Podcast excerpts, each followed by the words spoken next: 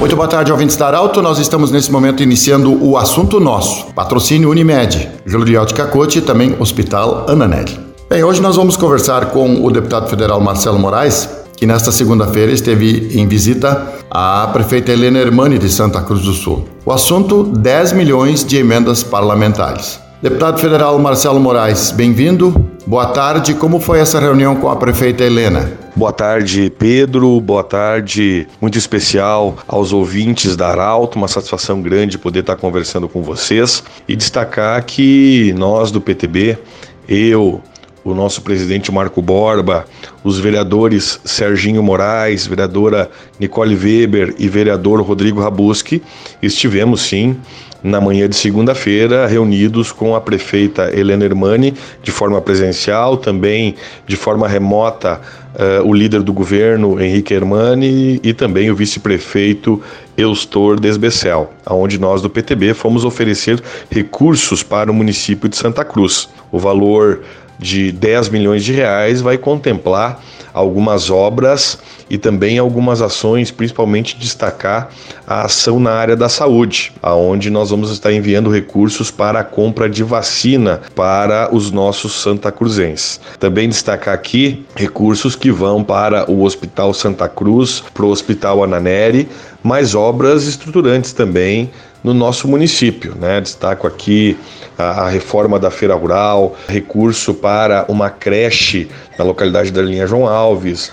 Destaco aqui a construção de uma UBS, Unidade Básica de Saúde, no bairro Bom Jesus, estrutura esportiva em Rio Pardinho eh, no Viver Bem e também no bairro Margarida Aurora, entre outras obras que vão estar sendo executadas pela Prefeitura, mas com aporte de recursos por parte do PTB. Destaco aqui que o PTB, mesmo sendo um partido de oposição ao governo, é um partido que faz uma oposição não radical, faz uma oposição sempre olhando pelo bem da comunidade. E mesmo sendo um partido de oposição, com certeza é o partido que mais vai enviar recursos nesse primeiro ano do governo Helena para que a gente possa estar tá tentando melhorar a qualidade de vida dos nossos amigos santa cruzenses. Quero destacar aqui também esse aporte de recursos. Tem o aval da nossa deputada estadual, Kelly Moraes, que também trabalhou muito para que a gente pudesse alcançar esses valores. Tem o aval do nosso sempre deputado Sérgio Moraes. E eu tenho certeza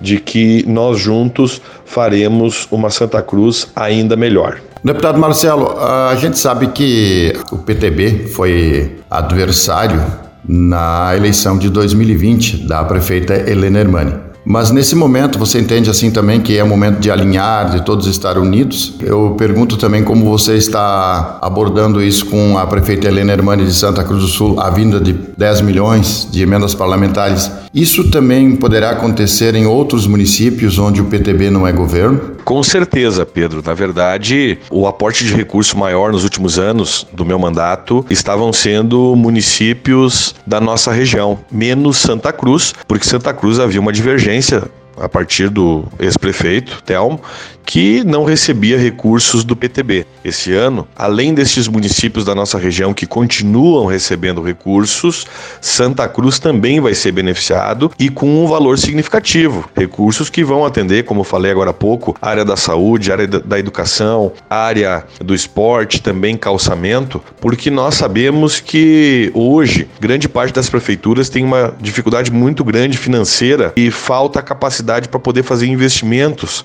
altos. E por isso, essa parceria com a prefeita Helena, mesmo tendo um partido de oposição, mesmo sendo de um partido de oposição, nós estamos com certeza de braços abertos e hoje conversávamos ainda durante a reunião dizendo que não para por aí. Nós começamos, demos um primeiro passo, que são esses 10 milhões de reais, mas sistematicamente a minha proximidade com o governo Bolsonaro aqui vai abrir portas para que a gente possa estar ajudando ainda mais Santa Cruz do Sul e toda a nossa região. Deputado Marcelo, uma outra questão se refere ao comércio, à indústria. Esses setores estão prejudicados desde o início da pandemia. Restaurantes, hotéis, esses setores todos da área industrial e comercial. Nesse sentido, como é que você pensa abordar também, junto com o governo federal ou as entidades, para que a gente possa encontrar uma saída para trazer alento e esperança para esses setores do comércio e da indústria tão prejudicados durante essa pandemia?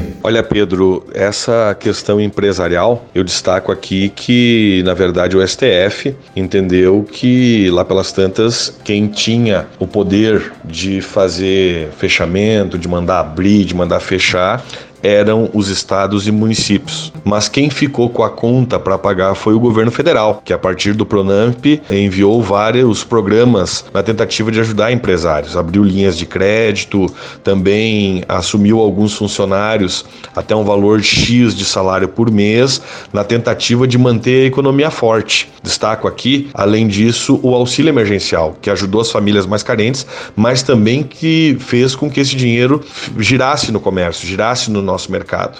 E isso, com certeza, aqueceu a economia e ajudou a fazer com que algumas empresas ficassem de portas abertas. Nessa questão de abrir ou fechar as empresas, nós acabamos ficando de mãos fechadas. Nós, deputados federais, senadores e também o presidente Bolsonaro. Isso, a partir da decisão do STF, ficou a critério de estados e municípios. Quero acreditar que muitos estão trabalhando de boa fé, mas em alguns casos também existem alguns exageros. Eu acho que a atividade econômica, nosso comércio, as nossas lojas, as nossas indústrias estavam sempre e estão trabalhando dentro do protocolo de, de saúde. E não foi em função da atividade econômica que aumentou o número de casos.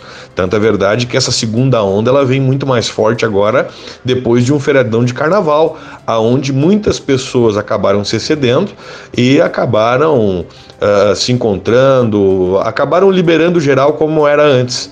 E isso trouxe um prejuízo grande. Não pode agora o setor econômico pagar um preço alto por isso.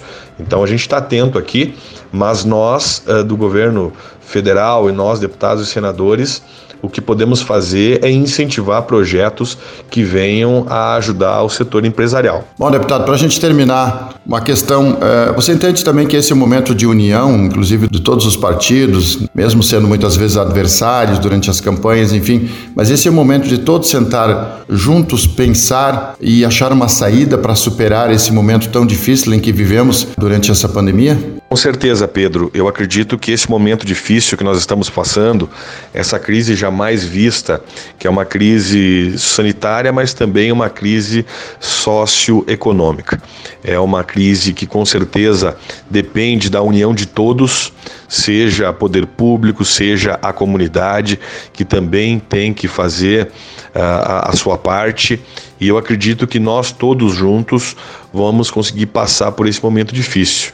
E a partir da passagem por esse momento difícil, nós vamos com certeza trabalhar e muito para que o país volte a ser um país em franco desenvolvimento, para que a gente possa ter fortes os nossos municípios, os nossos estados e também o nosso país. Tenho certeza de que nós, de mão dadas, vamos conseguir entregar para os nossos filhos e para os nossos netos um país muito melhor do que esse que nós vivemos hoje. Deputado Marcelo, muito obrigado pela entrevista. Obrigado também pelo carinho que você sempre tem com a equipe Arauto. Desejamos sucesso, saúde e até mais vezes. Grande abraço. Obrigado, Pedro. Obrigado ao Grupo Arauto. Obrigado aos ouvintes.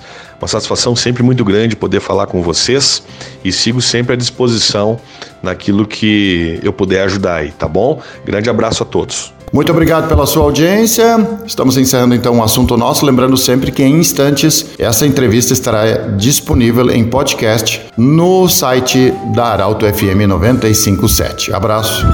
De interesse da comunidade, informação gerando conhecimento, utilidade é prioridade.